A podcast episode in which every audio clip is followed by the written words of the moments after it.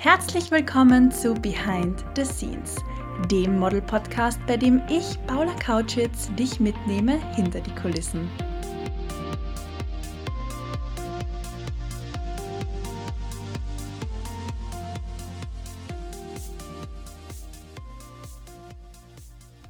Schön, dass du auch heute wieder mit dabei bist und reinhörst in diese 20. Folge von Behind the Scenes. In dieser Folge habe ich ganz einen besonderen Gast für dich und zwar die Fotografin Jasmin Maywald. Sie ist der Grund, warum ich letzte Woche in Stuttgart war und es war eine riesengroße Ehre, mit ihr zusammenzuarbeiten und zu shooten, aber auch diesen Podcast aufzunehmen. Zu ihren Kunden gehören die Kosmetikriesen L'Oreal, Labello, DM Alverde oder Shiseido. Du kennst vermutlich alle diese Brands aus der Werbung oder aus den Regalen in der Drogerie. Und wir haben uns eben zum Interview getroffen und sprechen in dieser Folge über ihre Arbeit als Fotografin, ihren Werdegang, also wie sie überhaupt dazu gekommen ist, mit so großen Kunden zusammenzuarbeiten über ihre führende Rolle in der Regionalgruppe Stuttgart des Female Photo Club. Dann sprechen wir noch über Nutzungsrechte. Das ist laut Jasmin eine ihrer Haupteinnahmequellen als Fotografin. Warum das so ist, erfährst du in Kürze. Und außerdem reflektieren wir über den Weg vom Shooting bis zur Veröffentlichung und geben dir Tipps, wie auch du es als Model schaffen kannst, in einem Magazin veröffentlicht zu werden. Also bleib auf jeden Fall bis zum Schluss mit dabei und hör dir das ganze Interview an. Poste doch gern eine Story auf Instagram und lass mich sehen, wie du diesen Podcast hörst. Ich freue mich so sehr über alle Storyposts und Nachrichten von dir und antworte liebend gern auf jede einzelne. Viel Spaß bei dieser Folge.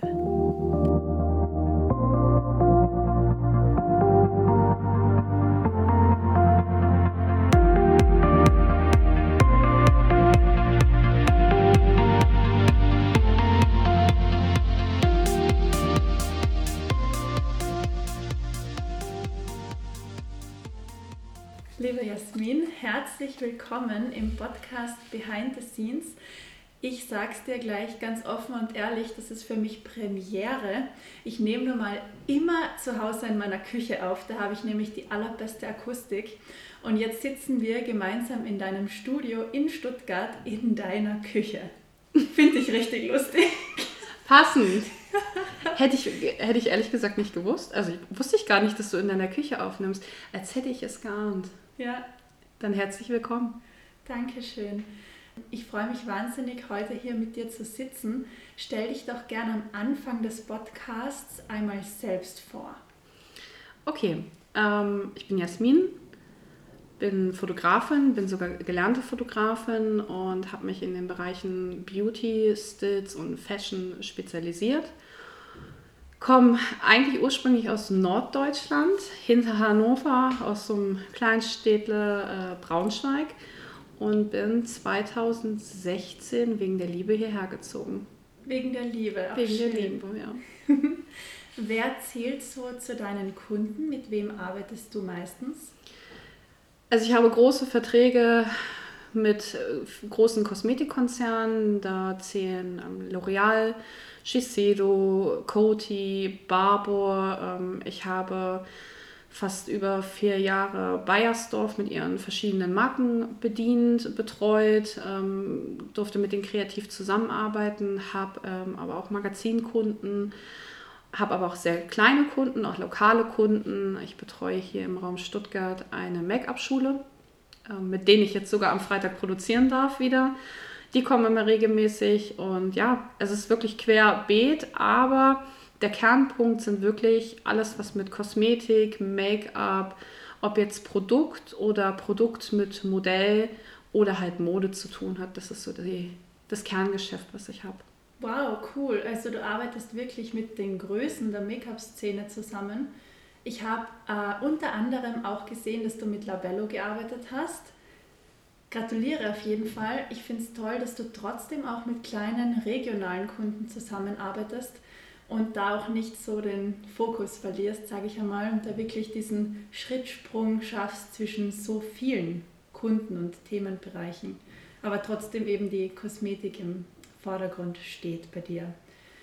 Ähm, jetzt kommt eine Standardfrage von mir an dich. Wie bist du denn zur Fotografie gekommen? Du hast gesagt, du bist gelernte Fotografin. Und ja, wie hat sich das bei dir entwickelt? Ganz klassisch, ähm, wie es, glaube ich, die, die meisten ähm, Kolleginnen irgendwie bisher gemacht haben. Ich habe meine erste Kamera von meiner Mama bekommen. Schön. Und habe eigentlich standardgemäß alles irgendwie fotografiert, was mir irgendwie vor die Linse gekommen ist. Dann hat sich das aufgebaut mit Freunden. Und dadurch, dass ich schon so eine kreative Familie einfach hatte, hat sich das so ein bisschen durchgesetzt mit meinem Dickkopf, dass ich gesagt habe, okay, Fotografin, das will ich werden. Ähm, ich habe ganz klassisch die Schule abgeschlossen, habe dann, weil ich nicht direkt in den Ausbildungsbetrieb gekommen bin, erstmal ein Jahr Wirtschaft gemacht mit dem Schwerpunkt Bürokommunikation. Also klassisch Buchhaltung und, und, und. Auch kein Nachteil. Nein, ähm, hätte ich aber vorher nicht gewusst, dass ich das dann wirklich mal brauche, weil dann hätte ich mich wahrscheinlich dort in der Berufsschule etwas mehr angestrengt. Ähm, ja, und dann bin ich mit Sack und Pack, weil ich keine Lust mehr auf Bürokommunikation hatte, mit frischen 18 ähm, ausgezogen und nach Hamburg gezogen. Habe dort ein Jahr gelebt gearbeitet als freie Fotoassistenz, unbezahlt. Ich habe ähm, eher mit Kindergeld und Unterhalt äh, das irgendwie überbrückt.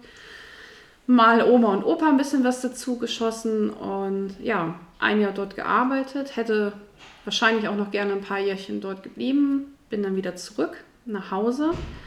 Habe dann versucht, vehement wirklich einen Ausbildungsplatz zu finden, der erstens auch gut bezahlt ist und der auch irgendwie meinen Ansprüchen so ein bisschen entspricht. Weil äh, Porträt, diesen klassischen Fotoladen, wo man dann mal hingeht zu Passbildern und sowas, das wollte ich nicht machen. Und habe dann ähm, zwei Jahre als Aushilfe in einem Modegeschäft gejobbt, um einfach ähm, mir auch das Geld einfach dazu zu verdienen. Und bin dann ähm, mit gut Glück in, in den öffentlichen Dienst gerutscht also ich habe dann wirklich im öffentlichen Dienst meine äh, Ausbildung angefangen.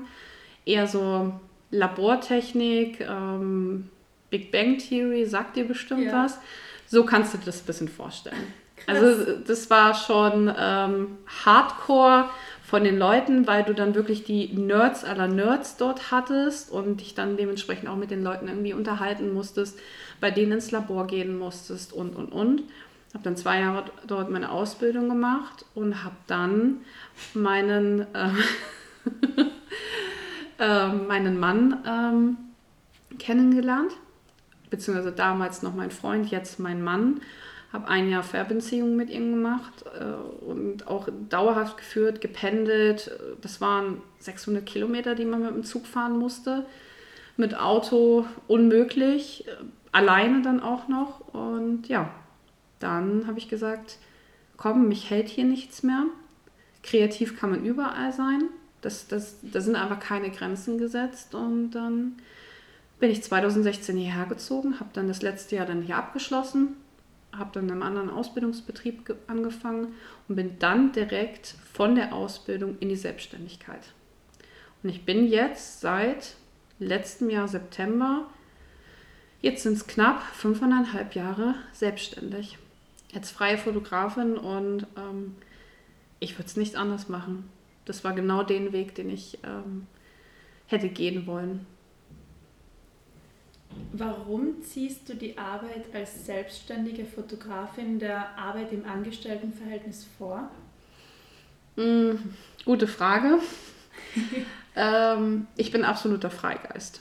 Ich brauche meinen kreativen Raum. Ähm, ich bin nicht so, dass ich äh, nicht unter Anweisung arbeiten kann. Das ist nicht das Problem. Es ist einfach, dass ich gerade bei einem Unternehmen bist du immer untergestellt. Also du, du musst immer für jemanden anders die Arbeit erledigen, ähm, arbeitest nicht in deinem eigenen Namen und fotografierst, glaube ich, auch fast zu 100% nicht in deinem eigenen Stil. Du musst immer für die Firma arbeiten und was noch ein ganz großer Punkt ist, du wirst nicht angemessen der Branche bezahlt. Weil Im Endeffekt arbeitest du für eine Firma, ähm, kriegst dann dein normales Festgehalt natürlich, hat es seine Vorzüge. Ähm, auch ich habe ähm, meine Phasen, wo ich denke, so, ach, was mache ich hier eigentlich? Warum bist du eigentlich selbstständig? Aber wenn ich diese Produktion leite und immer wieder sehe, was wir eigentlich schaffen und mit dem Team zu, zusammenzuarbeiten, dann kann ich mir nichts anderes vorstellen. Diese Flexibilität, die man hat, ähm, aber auch dieses Chaos und dieser Stress und gerade wenn man in Vorbereitung steckt, wenn ich große Kampagnen irgendwie plane, das hat mich einfach dazu überzeugt, selbstständig zu bleiben und ähm, das bis an mein Lebensende. Hoffentlich. Ich hoffe es.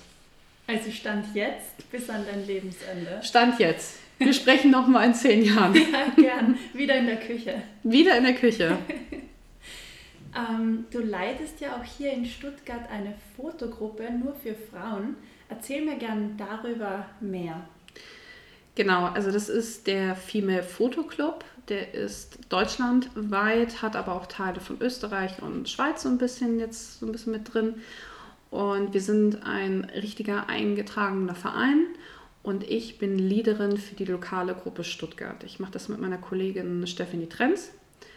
Und wir sind ein absolut gemischtes Team. Ähm, auch die Gruppe ist sehr gemischt von, ich sag mal, Anfängern bis gestandene Frauen, ähm, die einfach schon echt lange im Business sind. Und das ist eine bunte Mischung. Und wir sind eigentlich dafür da, die Leute oder die Mädels aufzuklären, ähm, Meetups zu halten, Präsentationen, Workshops, sich untereinander auszutauschen und auch einfach ähm, gerade in sozialen Medien sich dann auch nochmal auszutauschen und zu fragen, hey, ich habe hier eine Anfrage, was kann ich dafür verlangen? Ähm, das ist so die Standardfrage, Nutzungsrechte, hier, ich habe hier eine Anfrage, welche Nutzungsrechte könnte ich erheben? Und wir haben uns, ähm, oder der Verein hat sich die Aufgabe dazu gemacht, Frauen mehr zu positionieren, besser zu positionieren, weil Frauen gerade in dieser Kreativbranche bis zu 40 Prozent weniger verdienen als Männer. Ach krass, also quasi die Hälfte weniger. Genau. Wahnsinn. Ich meine, man hört es immer wieder und man sieht und merkt es ja, dass es in vielen Branchen so ist. Aber es war mir ehrlicherweise nicht bewusst, dass auch die Kreativbranche davon so stark betroffen ist. Frauen sind, egal in welchen Bereichen, immer noch sehr unterschätzt, sehr unterbezahlt. Und hier geht es primär wirklich darum, die Frau in den Vordergrund zu stellen und der Wandel kommt. Die Gesellschaft ändert sich, was wahnsinnig schön ist und ich auch ganz, ganz oft auch Anfragen ähm, über den Verein. Also wir haben auch eine komplette Webseite, wo alle Frauen aufgelistet sind, wo man nach Suchkriterien wirklich gucken kann, okay, suche ich jemanden im Corporate-Bereich, vielleicht doch ähm, Stills oder auch Fashion, Beauty, Porträts, Dokumentation. Ähm, Gerade wenn es gibt ganz viele Mädels, die zum Beispiel für den Stern oder für die Bild oder fürs Zeitmagazin zum Beispiel arbeiten. Und da ist wirklich primär die Prämisse zu sagen, hey, wir haben hier tolle Frauen, ihr könnt euch eine aussuchen. Das ist einfach nur ähm, ein Portal, wo man wirklich nochmal nachgucken kann. Und die Gesellschaft ist so im Wandel zu sagen, wir möchten viel mehr Frauen für solche Produktionen anstellen, weil es einfach besser kommt, wenn dann auch mal ein weiblicher Name in den Credits steht. Anstatt von fünf männlichen. Ja, ja. genau. Ähm, du hast vorhin schon kurz die Nutzungsrechte angesprochen. Also du meintest so, die Standardfrage ist, hallo, ich habe jetzt diese eine Anfrage von dem und dem Kunden, was darf ich denn verlangen? Und wie ist das denn mit den Nutzungsrechten? Ist das den Frauen, vor allem den jungen Frauen, die vielleicht erst neu in der Fotografie sind, auch bewusst, dass sie da welche verlangen können, was sie da verlangen können und wie klärt ihr auf? Bewusst ist, glaube ich, die meisten, die ich kenne, denen ist es nicht bewusst, nein.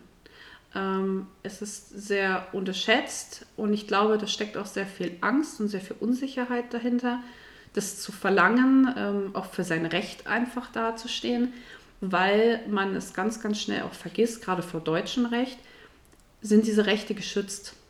Und es gibt auch im Gesetz wirklich Passagen, die, so, ich sag mal, so einen kleinen Auszug, was auch Nutzungsrechte einfach, du musst es nicht verlangen, aber du kannst es verlangen und du solltest es verlangen. Weil damit verdienst du deinen Unterhalt. Also damit verdienst du wirklich dein Geld, damit machst du Umsatz und damit kannst du dein Business einfach auch vorantreiben. Und Nutzungsrechte werden leider gerade von den Neuanfängen sehr unterschätzt, obwohl ich dazu sagen muss, dass es auch wirklich Leute gibt, die schon 30, 40 Jahre irgendwie im Business sind, keine Nutzungsrechte bisher verlangt haben. Und dann kommt man natürlich immer in diese typische Diskussion mit dem Kunden, ja, warum sie, nehmen Sie denn Nutzungsrechte? Warum? Warum? Ähm, das hast du die letzten zehn Jahre nicht verrechnet. Genau, wa warum? Und wir kennen das ja gar nicht und andere machen das auch nicht, obwohl man dazu sagen muss, das ist eine klassische Ausrede. Das ist wirklich eine klassische Ausrede und wir sind einfach dafür da, gerade im Verein, die Leute weiterzubilden, zu sagen, hey, nimmt Nutzungsrechte, es ist euer gutes Recht. Und es ist auch mal in Ordnung, Nein zu sagen. Wenn der Kunde keine Nutzungsrechte zahlen möchte, dann sagt auch mal Nein zu diesem Job.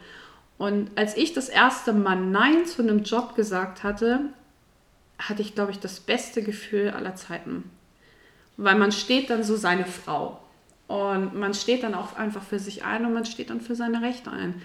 Und bei dem Kunden kommt es wahnsinnig gut an, wenn man dann halt einfach genau weiß, was man will. Wenn man das dann halt auch durchsetzen möchte, kommt es bei dem Kunden dann auch eher, ah, okay, alles klar, da ist ein Profi dahinter. Weil wenn du dann natürlich eher mit Unsicherheit gerade in solche Verhandlungen gehst, ob das immer so ideal ist, glaube ich eher nicht man muss nicht jedem gefallen mhm. und man muss es auch nicht jedem recht machen. Und das ist, da ist nichts Falsches dabei, ganz im Gegenteil, das ist sehr gut und richtig, wenn man seinen Preis, seinen Wert kennt und auch weiß, was man dann für ein Shooting verrechnet. Und Nutzungsrechte sind so was Wichtiges, meiner Meinung nach. Ich habe vorhin schon die Bilder für Labello von dir angesprochen und soweit ich mich richtig erinnere, konnte ich da kein Model sehen. Also das waren reine Produktbilder. Genau. Da könnte ich mir vorstellen, dass das weltweit genutzt wird. Wie ist denn das dann, wenn in anderen Ländern deine Bilder verwendet werden? Mm, ich habe pro Kunde ähm, gibt es immer verschiedene Nutzungsvereinbarungen, die man hat. Ähm, bei dem einen ist es irgendwie eingeschränkt, nur für den Bereich Deutschland. Ähm, dann gibt es da wirklich verschiedene Sparten. Also bei uns wird das ein bisschen eingeteilt in Social Media, Webseite, Print und Weitergabe an Dritte. Wir haben vom Verein her auch ein, ähm, eine PDF rausgebracht, wo dementsprechend dann einfach Empfehlungen ausgesprochen werden. Das heißt, du nimmst dann für den Social Media Bereich, wenn der Kunde Social Media nutzen möchte, 50 Prozent der Tagesgage. Das heißt, du hast deine Tagesgage plus 50 Prozent der Tagesgage. Benutzt er Social Media und Webseite, könntest du gleich sogar 150 Prozent verlangen und so weiter und so weiter. Und jeder Kunde ist so ein bisschen anders. Der möchte dann, ähm, jetzt bin ich ein bisschen aus dem Konzept, ähm, jeder Kunde möchte dann halt einfach andere Orte einfach nutzen. Und ich habe viele, die dann sagen, nee, wir möchten einfach nur deutschlandweit, mehr brauchen wir einfach nicht. Die Frage war, ähm, wie gehst du denn damit um, wenn deine Bilder im Ausland verwendet werden? Zum Beispiel die Bilder von Labello. Da könnte ich mir vorstellen, dass die jetzt nicht nur in Deutschland verwendet worden sind. Wie gehst du da mit den Nutzungsrechten um und so weiter? Also jeder Kunde hat eine Nutzungsvereinbarung. Das wird ähm, immer vorher besprochen. Die einen nutzen es halt wirklich nur innerhalb Deutschland, die anderen sagen, nee, wir brauchen es nur im Social-Media-Bereich. Klassisches Modell, einfach ganz klassisch. Wenn die Bilder aber, ich sag mal, außerhalb der Nutzungsvereinbarung genutzt werden, hat man zwei verschiedene Wege. Man kann einmal den Kunden direkt kontaktieren und zu sagen, hey, ich habe hier eine Nutzung äh, gefunden, ähm, das ist nicht vereinbart, wir müssten hier einmal nachhonorieren. Das ist so ein bisschen das Klassische. Es gibt ähm, seit ein paar Jahren auch die Möglichkeiten, Bilder zu suchen. Also entweder man kann sich in Portalen halt irgendwie anmelden, ist für Models auch ein großer Punkt, den man einfach nutzen könnte, um zu gucken, hey, wo sind eigentlich alle meine Bilder? Das ist wie eine KI, kann man sich das vorstellen. Und das ganze Internet wird dann mit den Bildern, die du hochlädst von dir selbst, durchforstet entweder, wie gesagt, sprichst du es beim Kunden direkt an oder du lässt es halt von diesen Portalen verfolgen, dann auch rechtskräftig verfolgen. Da sitzt immer ein Anwalt dahinter und oft ist es so, dass sich solche Geschichten schnell in Luft auflösen, weil sie dann sagen, ja, okay, passt, ähm, wir zahlen es jetzt. Ich habe aber auch schon Fälle gehabt, die vor Gericht gegangen sind. Ach, tatsächlich. Genau. Okay, krass. Und wurde dir dann Recht gegeben? Ja. Ich habe in zwei Fällen, ähm, die, das war jetzt ungefähr vor sechs, sieben Jahren, habe ich die Zustimmung vom Gericht bekommen. Ähm, da war die Schadenssumme lag bei ca. 75k. Gott. Ähm, die wurde mir natürlich zugesprochen. Ähm, da muss der, in dem Fall der Angeklagte, es hört sich ein bisschen hart an, aber so ist das in der Rechtssprache, der Angeklagte muss dann nicht nur meine Schadenskosten zahlen, sondern dann auch die anwaltlichen Kosten, die Gerichtskosten und und und. Und den letzten Fall, den ich jetzt wirklich vor Gericht hatte, weil da keine außergerichtliche Einigung stattfinden konnte, die war jetzt letztes Jahr und da war der Schadenswert ungefähr bei, nur für mich, bei 1,3. Und dazu kommen dann aber noch die Gerichtskosten und die anwaltlichen Kosten, die natürlich übernommen werden. Das ist ein sehr langwieriger und schwieriger Prozess, aber gerade über solche Tools, die es diese Möglichkeiten einfach gibt, also ich nutze da zum Beispiel ganz speziell Creative Rights. Ähm, die machen das alles für dich und du musst im Endeffekt gar nichts machen. Du unterschreibst einfach eine Verfügung, ähm, wie es ganz normal bei einem Rechtsanwalt auch funktioniert. Zahlt, ähm, musst nichts zahlen, du gehst nicht in Vorkasse und das wird dir dann am Ende mh, prozentual abgerechnet. Das heißt, das sind dann ungefähr so zwischen 30 bis 50 Prozent, die dann von der Gewinnsumme, die dann eingebracht wird, ähm, abgezogen wird. Und der Anwalt weiß aber schon vor diesen Verhandlungen und auch vor diesen außergerichtlichen Verhandlungen, wie ist die Erfolgschance? Wie ist die Rechtslage? Wie passt es? Ähm, passt es mit den unterschriebenen Verträgen oder Nutzungsvereinbarungen? Passt das, mit, mit, passt das einfach alles so zusammen?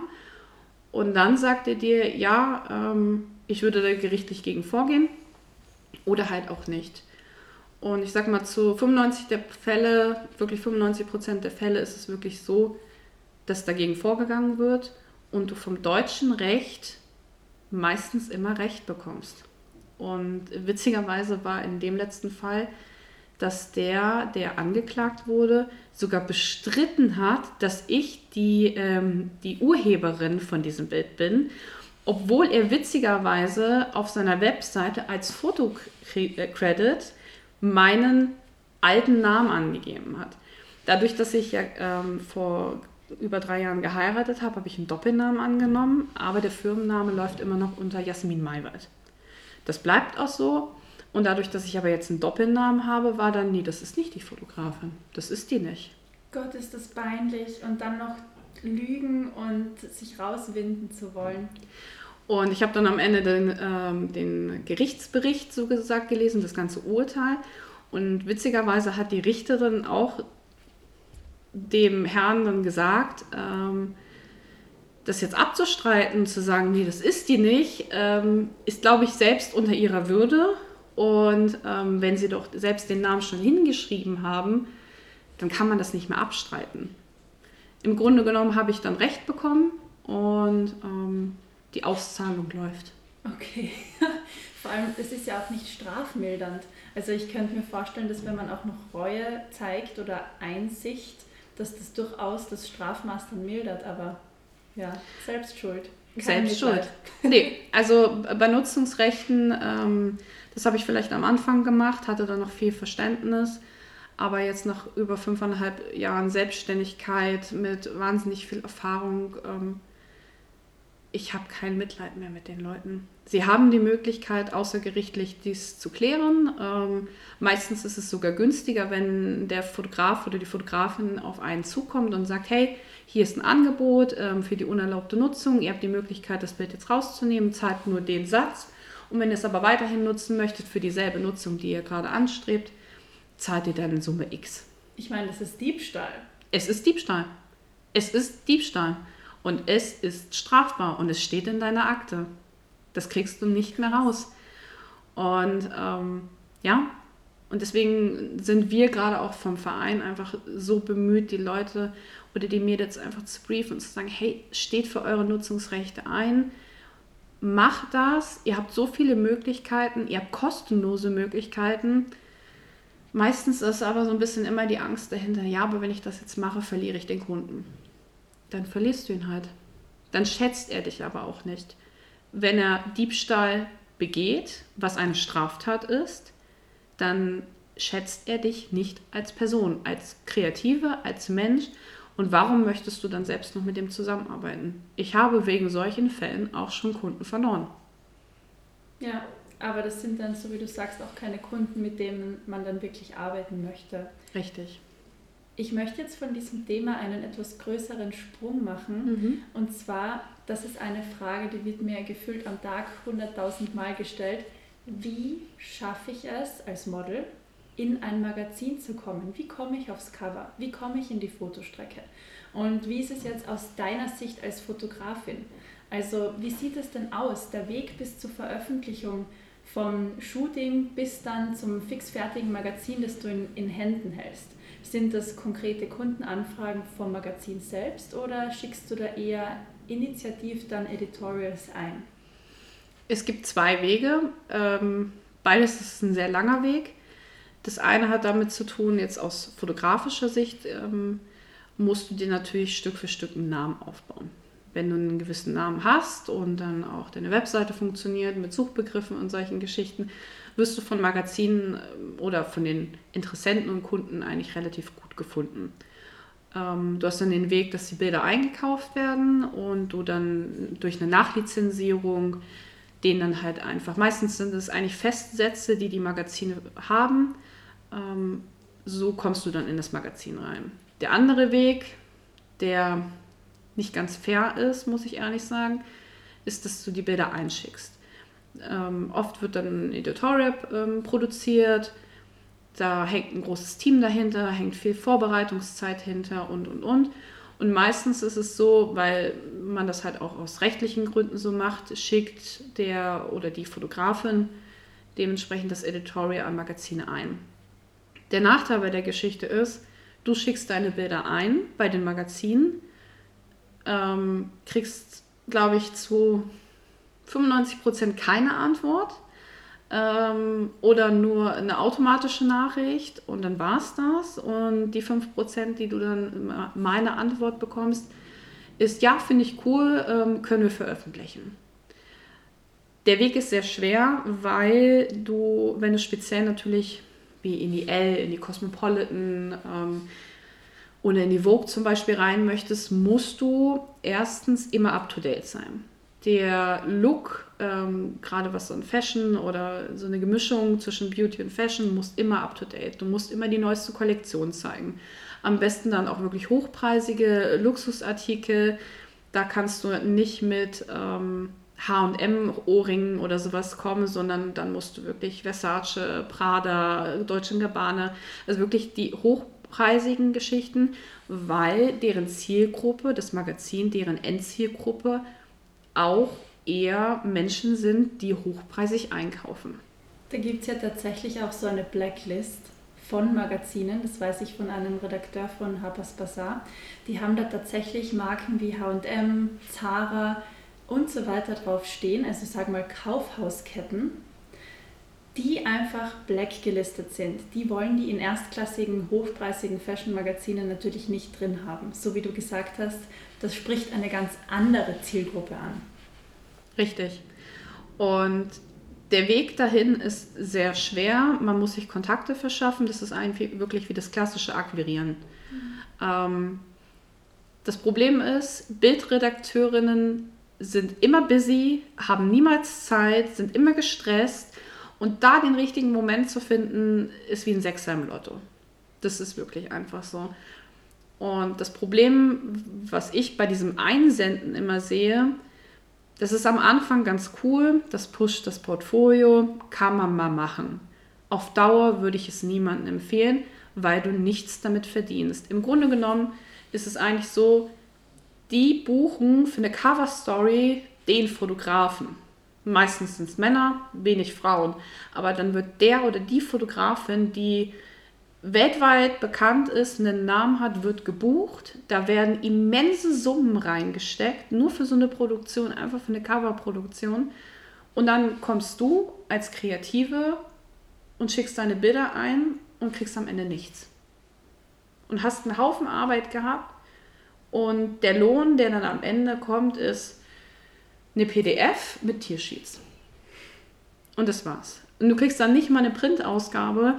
Und gerade wenn du dann natürlich auch nicht in deiner Region veröffentlicht wirst, bringt es dir nichts. Und das ist so ein bisschen in den letzten Jahren eine Krankheit geworden im Social-Media-Bereich, weil es immer nur darum ging, oh, ich bin hier in der L, ich bin hier in der Cosmopolitan und hier habe ich eine Veröffentlichung in der Vogue. Ähm, ganz klassische äh, Fehlinterpretation ist die Vogue Italia.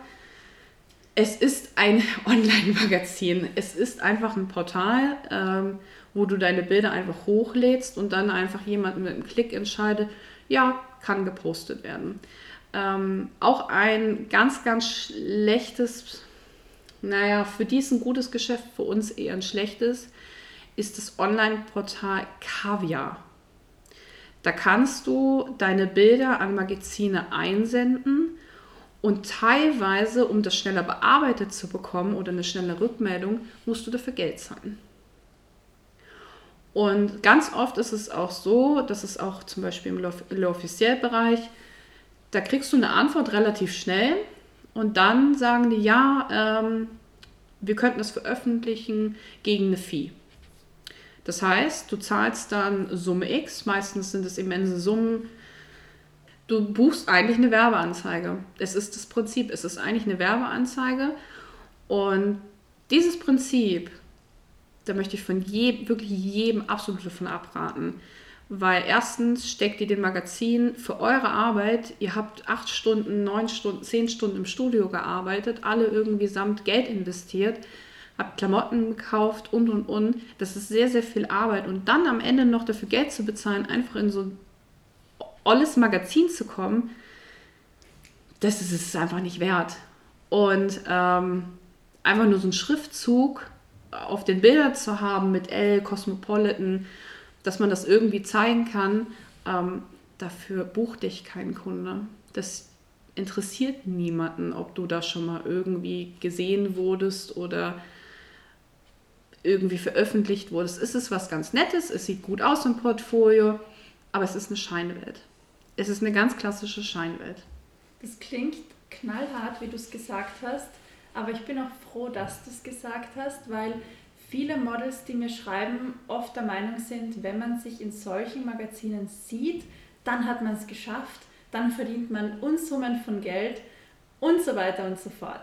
Und in meiner Podcast-Folge, wo es darum ging, wie viel man auf der Fashion Week verdient, nämlich gefühlt nichts, ähm, haben wir auch darüber gesprochen, oder habe ich darüber gesprochen, wie es ist mit seinem Wert, den Wert erkennen und den Wert auch schätzen zu lernen.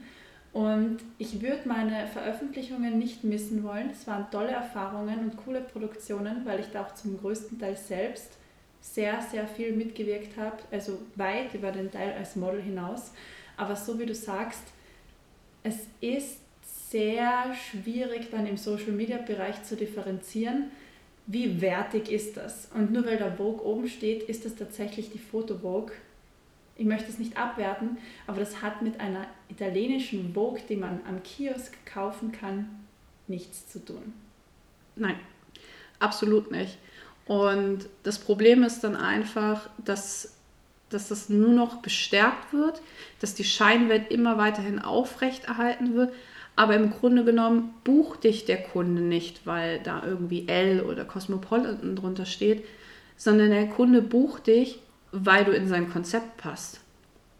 Wir als Fotografinnen haben die Erfahrung gemacht, der Kunde bucht dich nur, wenn du ein gewisses Thema schon im Portfolio hast. Das heißt, du hast Bademode fotografiert, der Kunde sagt, cool, wir suchen jemanden für Bademode. Hast du schon mal fotografiert? Ähm, der Kunde sucht Parfumaufnahmen in einem passendem Ambiente. Der Kunde bucht dich, weil du dies schon mal fotografiert hast. Andere Jobs wie ähm, Corporate oder Werbung äh, für ein Bauhausunternehmen, wenn du das nicht im Portfolio hast, bucht dich der Kunde nicht, der fragt dich gar nicht an, weil der denkt, ah okay, das ist gar nicht ihr Bereich. Der Kunde bucht dich immer nur dann, wenn du dies im Portfolio hast. Und das ist auch so eine Sache, ähm, gerade bei freien Projekten.